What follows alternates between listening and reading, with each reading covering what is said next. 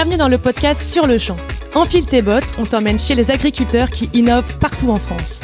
Nous sommes Ambre et Camille, deux étudiantes curieuses et aventureuses. On aime planter des tomates, manger du fromage et conduire des gros tracteurs. Et voilà, on se pose une question. Qui sont ces héros qui garnissent nos fourchettes? Alors direction les champs, on part un an sillonner la France à la rencontre d'agriculteurs inspirants. Laissez-nous vous embarquer dans leur quotidien le temps d'un épisode. Et d'ailleurs, les recettes générées par le projet seront reversées à l'association Solidarité Paysan. Allez, c'est parti Donc aujourd'hui, on va vous raconter l'histoire euh, d'un couple, une belle histoire qui ne fait que commencer. C'est celle de Stéphane et Stéphanie, un couple paysan, meunier et boulanger, donc qui ont réussi à donner tort à l'adage puisqu'ils réussissent à être et au four et au moulin. C'est un couple qui a plein de projets, qui va à 150 à l'heure, donc on a vite abandonné l'idée de suivre leur rythme et de, de mettre le réveil à la même heure. Et aujourd'hui, on est euh, sur les champs de Stéphane, on est à la ferme de Saint-Aï face à un très beau coucher de soleil. C'est une ferme qui est proche de Douarnenez dans le Finistère. On l'en vit maintenant depuis deux semaines. C'est ici que Stéphane travaille dans une meunerie qu'il a développée lui-même. Salut Stéphane Salut les filles Salut Merci beaucoup pour le temps que tu nous accordes. Et on voudrait commencer par une petite présentation rapide de, de, de toi finalement. Qui es-tu? Quel était ton parcours et l'histoire voilà, de la reprise de Saint-Aï brièvement? Donc je m'appelle Stéphane Moilic, j'ai 35 ans, j'ai trois enfants. Euh, cela fait maintenant six ans que je suis installé euh, sur la ferme familiale, euh, septième génération hein, d'agriculteurs sur la ferme. Mhm. Donc moi je suis paysan meunier, c'est-à-dire que d'un côté je cultive des céréales, je suis céréalier, et de l'autre je transforme ces céréales en, en farine sur meule de pierre pour l'alimentation humaine. D'accord, ok. Voilà. Donc pour, euh, pour vous décrire mon parcours, donc j'ai effectué un, un parcours euh, essentiellement euh, de cursus agricole, BEP, mmh. euh, bac pro, BTS, voilà. Okay. D'accord. Et donc, euh, quand tu as repris la ferme il y a six ans, tu as décidé de changer complètement l'activité pour la meunerie parce que qu'est-ce qu'il y avait avant et voilà, qu'est-ce que tu fais maintenant euh, Enfin, quel a été ce changement de décision de, ouais, Effectivement, j'ai voulu prendre une autre direction. Euh, mes parents, eux, étaient plus euh, euh, sur une exploitation en polyculture élevage, en conventionnel. Euh, donc moi, depuis tout petit, je, je souhaitais m'installer en tant qu'agriculteur et euh, le temps a fait son chemin. Moi, j'ai préféré partir plutôt euh, donc sur une production à la ferme ainsi qu'une distribution de mes produits en vente directe. Ok, super, merci. Et maintenant, là, on, on, marche sur tes champs, on voit plusieurs parcelles. Alors, qu'est-ce que tu y cultives et sur combien d'hectares? Alors moi je cultive une quarantaine d'hectares. Euh, sur cette parcelle précisément il y avait donc une culture de sarrasin, de blé noir, euh, qu'on a semé au mois de, de juin mmh. et qu'on vient de récolter euh, il y a presque 15 jours. D'accord. Donc tu cultives du sarrasin, mais également du, voilà. du blé. Je cultive du blé, donc le blé tendre, mmh. froment, euh, du seigle, de l'épeautre. Okay. Et de, de, euh, voilà, de l'épeautre. Et euh, ça m'arrive de faire également des mélanges céréaliers à base de pois protéagineux, de févrole pour l'alimentation animale. Ok. Donc oui, tes débouchés, c'est donc une grande partie, j'imagine, pour alimenter ta meunerie euh, en grains et une autre partie qui va vers l'extérieur? Voilà, c'est ça le principe, c'est que je transforme un maximum euh, de grains issus de, donc de, de, de l'assolement de, de l'exploitation. Ok. Et toutes ces céréales donc sont cultivées en bio? Le choix du bio, est-ce que ça a été une évidence pour toi? Pourquoi ça s'est imposé quand tu t'es installé? Est-ce que voilà, ça a été une, décision soutenue par euh, tes cédants qui étaient tes parents? Voilà. Oui, pour moi, euh, mon installation en bio, c'était une, évidence. Euh, J'y travaillé depuis plusieurs années. Euh, quand j'ai annoncé à mes parents mon envie de m'installer en, tant qu'exploitant agricole en certifié bio, euh, ça a été plutôt bien accueilli.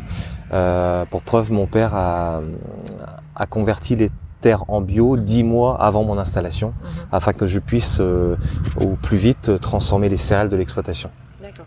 Ok. Et le bio, c'est pas, c'est pas, enfin, c'est pas trop compliqué. Euh, quelle pratique ça implique de cultiver en bio euh, ces différentes céréales? Alors de ce qui implique en fait la, la, la gestion culturelle en bio, euh, donc déjà c'est faire un effort sur les rotations de culture. On ne peut pas être en monoculture. Euh, pareil, par exemple, ce qui se voit souvent en, en, agriculture conventionnelle, ce sont des cultures de maïs sur maïs. Là, on va essayer d'avoir euh, une rotation la plus longue possible, c'est-à-dire sur une même parcelle, on va essayer d'avoir euh, par exemple une année du blé, une autre année du seigle, de l'épeautre, un mélange céréalier, et on va terminer par exemple par une culture de sarrasin. Ok. Voilà. Et en termes de rendement, est-ce que tes rendements du coup sont inférieurs à des rendements conventionnels? En termes de rendement, On est plus faible euh, en termes de rendement que, que- qu'en conventionnel. Ouais. Bah oui. Environ de combien du coup il faut compter à peu près euh, une, une baisse de allez 40-50%. Ça dépend des cas et ça dépend également de, de l'apport en azote qu'on va faire sur la, la culture. Et en termes de prix ensuite, de prix de vente euh, de farine, est-ce qu'on s'y retrouve? En termes de prix de vente de farine, on s'y retrouve. Euh, pour exemple, euh, la- euh, le grain de blé euh, va être, on va dire, je, je vais pouvoir le vendre en gros à 550 euros, 600 euros la tonne. Ok. En, en, en- termes de, euh, de vente euh, en, en farine, euh, je vais être aux alentours des 1,20 euros hors taxe euh, le kilo. Ok. Comparé à un prix conventionnel. euh, Comparé à un prix conventionnel, le blé va, va se négocier aux alentours des 170 euros euh, la tonne. C'est vrai que ça fait une sacrée euh, écart de prix, hein, Ouais. un sacré écart de prix. Voilà, et en farine conventionnelle, on est aux alentours des 70-80 centimes d'euros euh, le kilo. Mais concrètement, euh, au-delà de la baisse de rendement, ça implique aussi des coûts supplémentaires de certification, des, des contraintes un peu euh, supplémentaires, lesquelles précisément? En termes de, c'est sûr que la, la sécation en bio représente un coût. Euh, ce qu'il y a surtout, c'est la, la gestion culturelle. C'est quand on a une maladie qui, qui quand nos blés sont malades, c'est vrai qu'on soit on détruit, Mm. soit on garde et on va en pâtir en fait de, de la baisse de rendement. Ouais, Voilà. ouais. Euh, voilà. Ok. Et euh, tu parlais donc de culture du sarrasin, le blé noir, qui est euh, une variété voilà très locale. Euh, pourquoi est-ce que on parle souvent de blé noir en Bretagne? Comment historiquement ça s'est implanté? Et pourquoi est-ce qu'aujourd'hui c'est très particulier à ce territoire? Alors le blé noir euh, a été cultivé ici euh, pour des raisons que, en fait, la, la, la Bretagne, enfin le, le Cap Sizun, a été recouvert de, de landes, de bruyères, donc qui, qui démontraient en fait un, un sol qui était très acide.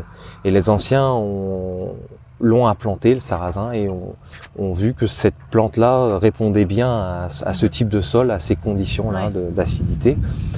Voilà, donc le, le sarrasin était bien développé et par la suite le seigle a fait son apparition, puis le blé, puis euh, donc les, les autres céréales qui sont actuellement en place. Enfin, le maïs, euh, donc ouais, des terrains plutôt, on est arrivé à, une qualité de, de sol plutôt céréalier. D'accord. D'où les nombreuses crêperies alors euh, dans la région. Voilà, une nombreuse crêperies. euh, voilà. Malheureusement, les, enfin, les crêperies sont alimentées avec une majorité de blé noir étranger. Voilà, Ah oui. on, on, on produit pas assez en France pour euh, Ouais. pour pouvoir répondre à la demande des crêperies euh, françaises. Ok. Et euh, on entend parler souvent de semences anciennes ou semences population. Euh, toi, c'est quelque chose que tu pratiques aussi?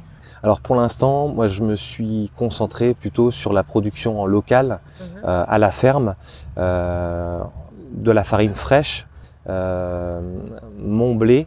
C'est vrai que je travaille sur les céréales anciennes, mais c'est vrai que ça, ça prend du temps parce qu'il faut bien sélectionner la, la, la céréale qu'on va pouvoir adapter, euh, euh, euh, on va dire dans, dans le milieu, quoi, euh, sur la ferme entre autres, quoi. Ouais.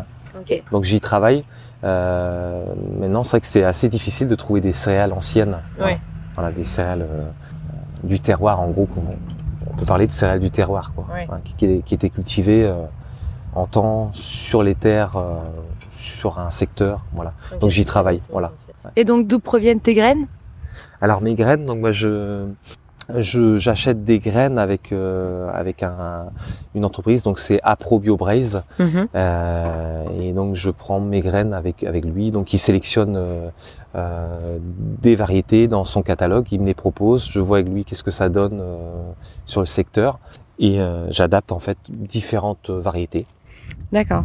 Et euh, donc là, on est sur une parcelle, tu disais, de sarrasin. On voit les sortes de pailles de sarrasin qui ont été euh, récoltées. Quel est le futur pour cette parcelle, le, le programme là pour l'hiver et pour l'année prochaine? Est-ce que c'est défini? Alors là, le, le futur, euh, est- ça va dépendre de la météo. Ouais. Alors soit je décide d'implanter en fait un couvert végétal. Ouais.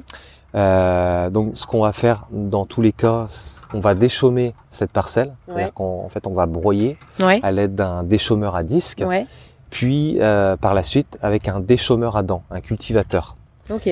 Par la suite, on va laisser la terre euh, reposer. Donc Mhm. soit on implante le couvert végétal, Mhm. soit on- va on va faire un labour pour implanter euh, une céréale. D'accord. Sur cette parcelle précisément, je pense implanter un blé de printemps. D'accord. Voilà. Ok. Et tu parlais de labour et donc euh, toi tu laboures tes sols euh, parce que c'est nécessaire euh, dans, ton activité. Est-ce que c'est un truc qui est nécessaire du fait de la conduite bio aussi? Est-ce que sans labour de tes sols, tu ne réussirais pas à t'en sortir en termes de culture? Je, je, souhaiterais limiter le labour et justement euh, ici le labour n'est pas systématique, hein, ça dépendra des parcelles. Euh, il y a des parcelles qui sont plus salissantes que d'autres. Euh, le labour est intéressant euh, d'un point de vue que on va en fait on va on va repartir on va dire sur sur une terre voilà qui voilà. donc on va on va créer un, un on va essayer de gagner du temps par rapport au développement des graines qui sont dans la terre qui vont se développer. D'accord. On va on va labourer, on va on va travailler la terre, on, va préparer le, lit de semences et on va semer. Ok. Voilà. D'accord. Et le but en fait c'est de gagner du temps entre la entre le semis de par exemple de blé ouais. et après euh, et après son développement. Euh, ok. Son développement sur la parcelle. Et donc et donc, c'est à quelle saison qu'on va pouvoir euh, récolter le blé, justement? Le blé, généralement, ici, on va le récolter aux alentours de, de la mi-août. Ok. Voilà. Et une fois le blé récolté, qu'est-ce qui se passe alors? Alors, une fois le, le, blé récolté, on va, le, on va le, le, nettoyer. On va le nettoyer, on va le ventiler pendant plusieurs jours de façon à ce qu'il baisse en température. Voilà. Après, si besoin, on le ressort pour le renettoyer. Ça dépend de l'état de salissure du blé. Et par la suite, donc le blé est stocké pendant plusieurs mois et je vais l'utiliser en meunerie environ euh, allez deux trois mois après sa, après sa, sa récolte. D'accord. Voilà. Donc euh, c'est pour ça qu'il peut arriver des, petits accidents entre guillemets de, de, grains qui montent en température à cause d'infiltration d'eau, etc. C'est pendant ces deux mois un peu charnières. Oui, c'est il va falloir surveiller la température euh, de sa récolte. D'accord. tout à fait. Que ce soit du blé, que ce soit de l'orge, que ce soit du sarrasin, du seigle. Euh, après, chaque grain a une sensibilité. Il faut surveiller cette température-là. Il faut surtout surveiller le taux d'humidité du grain qu'on va mettre en stock. D'accord. Ouais. Alors concernant l'humidité euh, du grain qu'on va mettre en stock, on, on, va on va essayer de pas dépasser les 16% d'humidité. Ok. D'accord. Pour stabiliser un grain, on va essayer de le mettre en gros à 14, 14 et demi euh, euh, d'humidité en cellule. Ok, bah je te propose justement d'aller voir ce qui se passe pour le grain après euh, ces mm. deux mois de pause dans la meunerie où du coup tu transformes tous ces grains en, en farine biologique.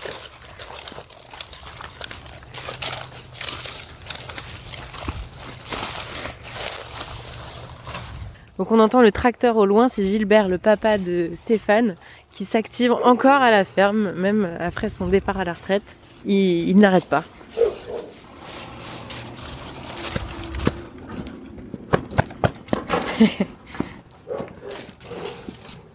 on arrive à la meunerie donc. On ouvre les grandes portes coulissantes et on entend un bruit assez fort, assez intéressant. C'est le bruit des moulins. Donc on va se rapprocher pour entendre. Euh, on entend les, mécanismes qui tournent. On entend un petit clic, clic, clic très régulier.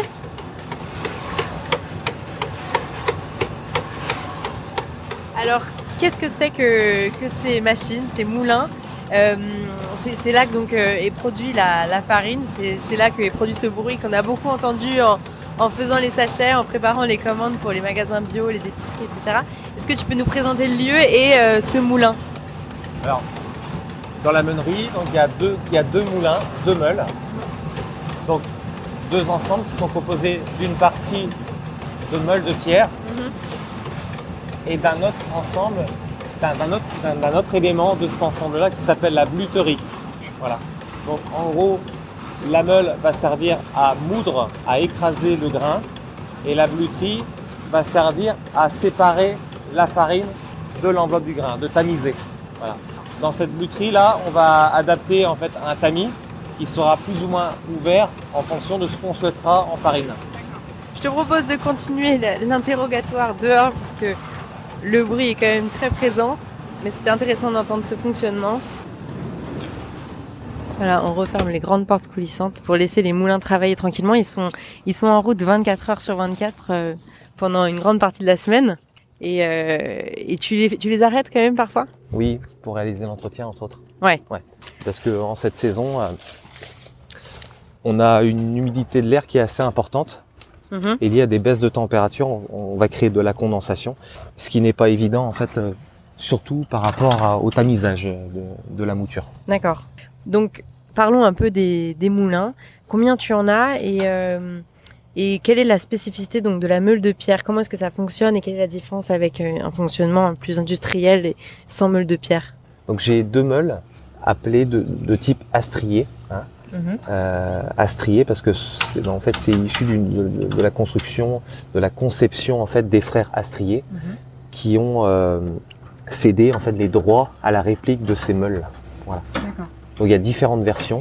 Donc ce sont des meules euh, de pierre de granit du Tarn hein, posées à l'horizontale de, de diamètre 1 mètre et ces meules là sont striées. hein. Elles sont elles sont bouchardées de façon à justement le, le point fort. Donc son ça reprend le principe en fait des, des anciens moulins, hein, mais pas totalement. C'est-à-dire que euh, quand le grain va passer entre les deux meules, il va être projeté et il va être légèrement euh, écrasé, Mhm. hein, de façon à, à- ce qu'on va rechercher en fait, c'est de- de- d'essayer de, d'a- d'avoir le, le moins d'échauffement possible. Donc, pour avoir le moins d'échauffement possible, on va essayer d'avoir le moins de contact possible hein. entre les deux meules, c'est-à-dire entre la meule dormante qui ne bouge pas et la meule tournante. Il y a un ressort qui va permettre à la meule du dessus d'être volante, hein, donc elle va être en suspension. Ok. Et euh, dans ton processus de transformation, euh, qu'est-ce que ça change de faire de la farine bio en comparaison avec une farine conventionnelle? Bah, justement, en partant sur ce principe là de mouture, euh, ne pas créer d'échauffement, c'est aussi maintenir en fait le- les vitamines et les minéraux qui sont présents dans, dans la farine. Et je voulais vraiment partir en bio parce qu'on est, on est sur cette logique, je- cette logique là. ce qu'on va dire de farine euh, conventionnelle complète, c'est qu'en fait les pesticides se retrouvent vraiment dans l'enveloppe du grain. Et moi, de toute façon, c'était vraiment évident. Je souhaitais partir sur une production biologique. D'accord.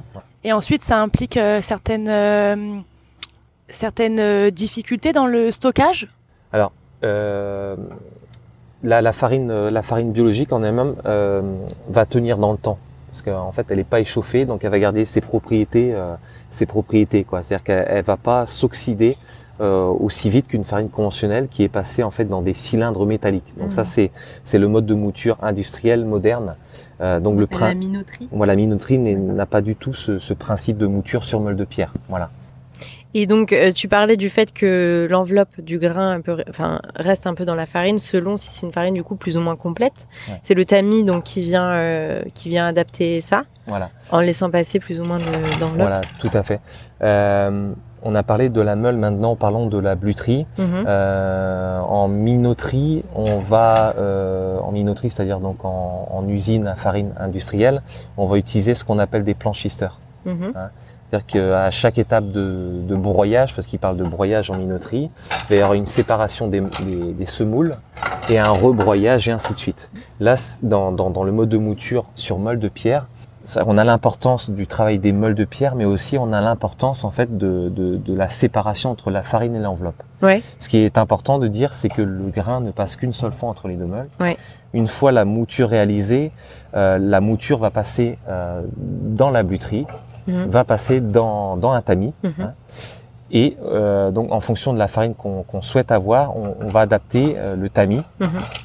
qui est plus ou moins ouvert suivant la- le type de farine qu'on va souhaiter avoir. D'accord. Ok, c'est tout un savoir-faire.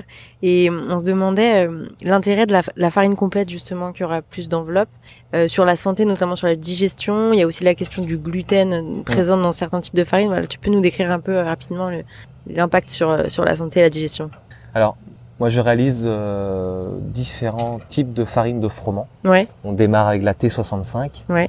Donc c'est la farine blanche. La T80 c'est la farine semi-complète. La T110 c'est la, la complète. Mhm. Et la T150 c'est l'intégrale. Ouais.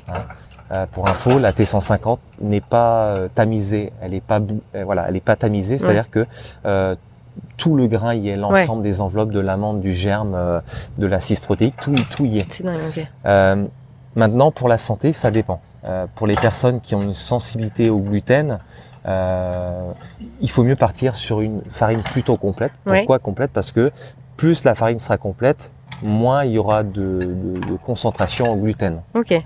Maintenant, si une personne a, a des soucis, par exemple, on peut en parler euh, de côlon, euh, le fait de manger de la farine complète, ça peut irriter aussi le côlon. Voilà, Mhm. je préfère en parler. Donc le mieux, voilà, la, la, la, la T65, T80 correspond très bien à une consommation quotidienne. Ok. Et dans le sarrasin, par exemple, et, et l'épeautre, il y a moins de présence de, de gluten, enfin pour les personnes intolérantes. Alors le, le sarrasin est dépourvu de, de gluten. Il n'y a pas du tout de gluten dans le sarrasin. Ça fera le bonheur des, des gluten free. Et, euh, et donc, si demain je veux m'installer euh, en tant que meunier, je veux mettre en place euh, mon, mon moulin, j'ai entendu parler qu'il y avait un droit à moudre. Comment ça se passe alors Comment on peut trouver son droit à moudre Acheter peut-être? Enfin voilà. Comment c'est réglementé tout ça? Il y a six ans, quand je me suis installé, d'un côté, j'ai repris la ferme familiale de 40 hectares, et de l'autre, j'ai repris une activité de meunerie. hein. Cela fait 11 ans que, que j'exerce en fait le métier de meunier sur euh, sur ferme. Euh, j'ai fait connaissance euh, il y a 7 ans, 7-8 ans, avec un meunier qui, qui cessait son activité de voilà, qui cessait son activité, et je m'y suis intéressé. Et dans cette reprise de meunerie, j'ai repris le matériel, donc les deux meules, euh, du matériel de manutention de grains. J'ai également repris un fonds de commerce dans lequel il y avait un contingent. Alors qu'est-ce que c'est que ce Un contingent? contingent, c'est une sorte de droit à moudre. Ok. Voilà. Euh, pour, pour ma part, euh, il est de 75, 75 tonnes. D'accord. 75 tonnes. Ouais, c'est, c'est, c'est, c'est, c'est un- une sorte de quota quoi. hein. C'était anciennement géré par euh, par l'ONIC. Ok. Voilà.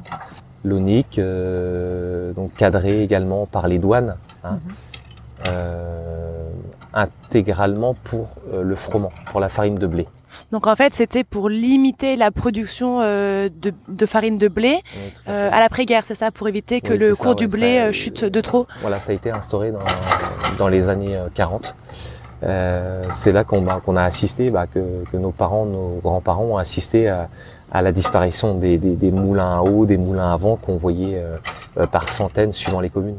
Ok. Ouais. Et, mais en revanche, euh, pas de contingent pour le sarrasin, ni l'épeautre, ni le seigle. Non, non, c'est c'est pas aussi cadré ouais, que, que le froment. Ouais. Le froment, la, la farine de froment, c'est c'est c'est assez cadré, c'est très cadré. cadré. Et, euh, et j'ai une petite question pour toi aussi, euh, Stéphane, parce que tu fais quand même euh, un métier euh, assez original, euh, paysan meunier. Euh, Qu'est-ce qui t'anime chaque jour pour mettre ton réveil aux aurores pour venir faire euh, euh, ton travail à la ferme? Alors déjà, moi, il- bah, déjà produire pour euh, pour la, la santé, le bonheur des autres. En fait, moi, j'ai j'ai énormément, j'ai j'ai énormément de bons retours de clients, qu'ils soient particuliers ou professionnels. Ah oui, ça on l'a vu. C'est une boucle et euh, Ça défile pas mal. Ouais, ça donne ça donne beaucoup de courage, de- beaucoup de courage. Quand on voit les enfants, euh, que ce soit bah, à tout âge, euh, le, des- le sourire, un, un rayon de bonheur, euh, re- des personnes qui retrouvent l'espoir également, hein, qui, qui réfléchissent à leur parcours professionnel. euh, Qu'est-ce que voilà, bah, on parle de tout avec les clients. C'est vrai que c'est Ouais. super, c'est ce contact, c'est euh, cet échange qu'il y a, c'est vraiment très intéressant. Et la passion du métier, hein, j'adore, euh, j'adore ce que je fais. Ouais, t'as l'air passionné. j'ai eu un coup de cœur euh, il y a 11 ans, voilà, tout de suite quand j'ai vu la farine sortir des meules, voilà, c'est ça m'a beaucoup plu et allié également avec la passion euh, du monde agricole, Ouais. la passion de l'agronomie, la passion de la nature. Voilà, c'est tout ça qui m'anime le matin quand je me réveille. Et j'imagine que ça doit te, te combler quand euh, ton fils Steve de 7 ans te dit qu'il veut devenir meunier lui Oui, ouais, aussi. beaucoup. Ouais. Ouais, ouais, je suis très fier de, de tout ça. Ouais. Et surtout que maintenant c'est un projet de couple parce que euh, Stéphanie euh, a rejoint euh, le bateau. Est-ce que tu peux nous emmener maintenant à la boulangerie de Stéphanie pour euh, qu'on puisse en, en savoir un petit peu plus sur son Oui, activité fait. Oui, suivez-moi. Super. Donc on arrive à Poule David, petit bourg collé à, à Douarnenez. On est devant la boulangerie-pâtisserie de Poule David. Une belle bâtisse rouge avec des, des jolies pierres apparentes. On va rentrer donc rencontrer Stéphanie dans sa boulangerie. Salut Stéphanie Bonjour On va t'équiper d'un petit micro pour que tu puisses nous présenter la boulangerie. Ça sent très bon. Il reste plein de pains sur les étals, des pains bio qui vont se vendre cet après-midi, des pains conventionnels. Donc euh, on va aller s'installer dans le petit euh, salon de thé accolé à la boulangerie. Ok. Tu puisses nous raconter tout ça. Oui. Alors on avait une première question déjà qui te concerne toi. Voilà, si tu pouvais nous raconter euh, l'histoire de la reprise de la boulangerie, ton parcours personnel, ta reconversion quelque peu originale et, ton projet un peu fou de, développement de, boulangerie alors mon projet est issu du fait que mon mari est installé depuis six ans dans l'agriculture biologique et que moi depuis 13 ans j'étais aide-soignante. Mmh. Donc comme on a un couple assez complice, que j'ai souhaité travailler avec lui, euh, et puis pouvoir l'épauler en fait, parce que le mhm. métier d'agriculteur tout seul sur une grande exploitation, c'est pas toujours évident. Donc euh, d'une manière ou d'une autre, pour l'épauler, il fallait aussi euh, prévoir un revenu à chacun cohérent. Et donc pour cela, l'idéal était qu'on ait chacun un statut différent et qu'à la fois ce soit ça concilie le, tout. Donc faisant du lien à la santé, sachant qu'en boulangerie il y a des fermentations et pour les élaborations produits qui sont intéressantes. Mhm. Euh, d'un point de vue nutritif et puis euh, et, puis voilà via des conduites biologiques euh, en amont ça, ça apporte beaucoup. Mhm. Donc j'ai rejoint mon mari en demandant de faire une reconversion professionnelle, mhm. prise en charge voilà par la fonction publique hospitalière. Mhm. Donc heureusement pour nous parce qu'on a trois enfants. Et donc j'ai fait cette formation sur neuf mois dans un centre euh, pour apprenti. J'étais limite au niveau de l'âge, mais euh, voilà, j'ai pu être prise quand même. Et donc, euh, durant ces neuf mois d'apprentissage, j'étais dans une boulangerie par, alternance avec le centre et, mhm. ça m'a apporté beaucoup. Donc aujourd'hui, voilà, je suis, j'ai enfin repris une boulangerie après une année de grand enfin, d'un, grand travail sur tout ce qui est administratif, que euh, ça a pris du temps, ça s'est passé durant le confinement et voilà, tout, tout était plus long. Donc comme tu le dis, une boulangerie qui a ouvert il y a une dizaine de jours hein, pendant notre séjour euh, avec vous. Tout à fait. Et, euh, et comme tu disais, donc derrière ce projet de développement, il y a une vraie volonté d'agir sur la santé en lien avec ton ancien métier. Comment ça se concrétise chaque jour alors à la boulangerie? C'est compliqué à mettre en place. Parce qu'actuellement, en fait, c'est une, c'est un challenge, ouais parce que euh, actuellement la boulangerie est dans un quartier euh, euh, dit, enfin voilà, c'est le quartier Toul David à Douarnenez, et c'est un quartier où il y avait beaucoup de familles de, marins pêcheurs. Mhm. Et c'était l'ancien port de Douarnenez, le premier port de Douarnenez. Et c'est un quartier un peu oublié aujourd'hui. Donc du coup, on, on, a de tout en, en consommateurs. Et on a principalement des consommateurs de pain blanc. Donc euh, notre, c'est un vrai défi du coup d'être installé là. À la fois c'est tout près de l'exploitation agricole parce qu'on est à 5 km, on est entre terre et mer complètement. Hum. Donc et, et, puis en centre-ville mais pas très loin de la, la campagne. Et donc euh, euh, le défi, voilà, c'est de développer des gammes de produits bio ici, mais à la fois euh, de ne pas empêcher les gens qui ont besoin un accès aux produits euh, conventionnels. Mhm. Donc euh, faire l'un et l'autre, ça oblige aussi bah, du coup les consommateurs à se confronter les uns aux autres aussi. tu fais vraiment un lien à chaque fois et pour moi, entre beaucoup de sujets. Ouais, et puis c'est du social aussi finalement. Ouais, bien sûr. Et concrètement, au niveau de l'organisme et du nutritif, en quoi est-ce qu'un pain complet va venir agir différemment sur la digestion, etc par rapport à un pain blanc En quoi est-ce que le pain blanc, voilà, plein d'air un peu et vient euh, altérer un peu la santé, enfin un petit peu plus du moins. Est-ce que tu peux nous expliquer ça?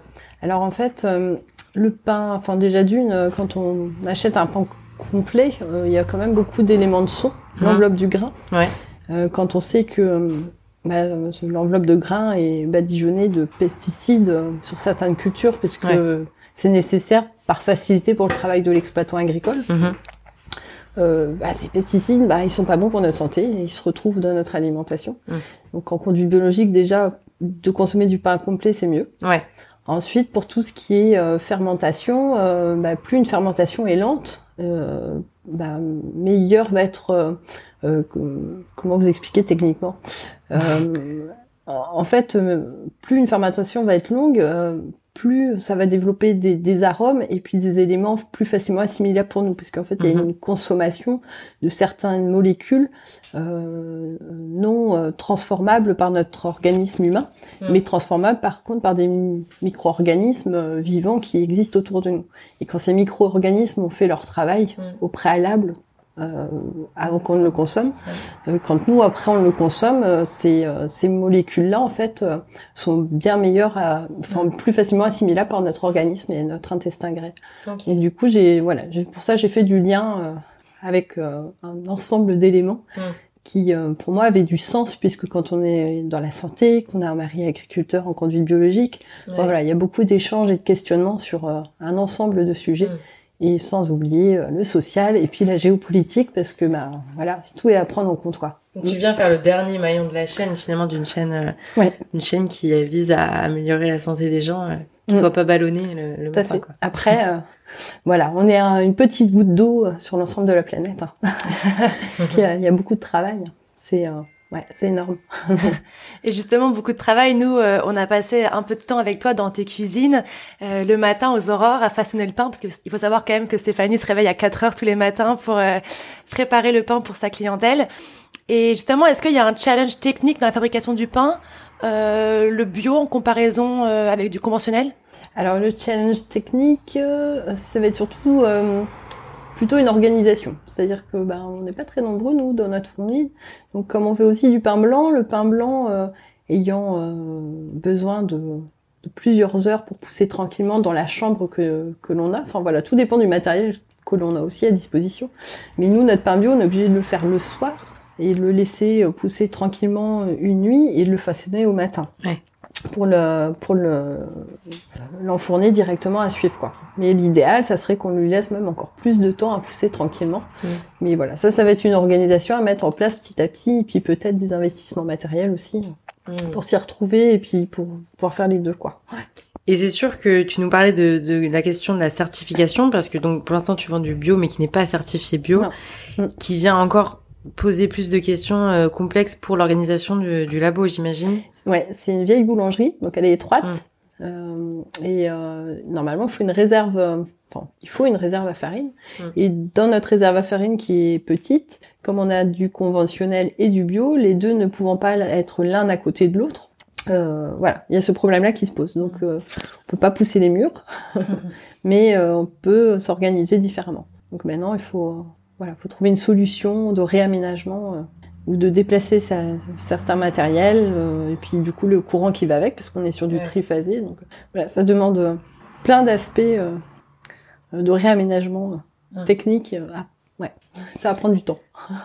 Et, ce qui est assez amusant, c'est que le nom de ta boulangerie donc s'appelle la Muse du Meunier. C'est un nom assez révélateur. Est-ce que tu peux nous en dire un petit peu plus sur ce nom qui, qui pense interroge les petits curieux?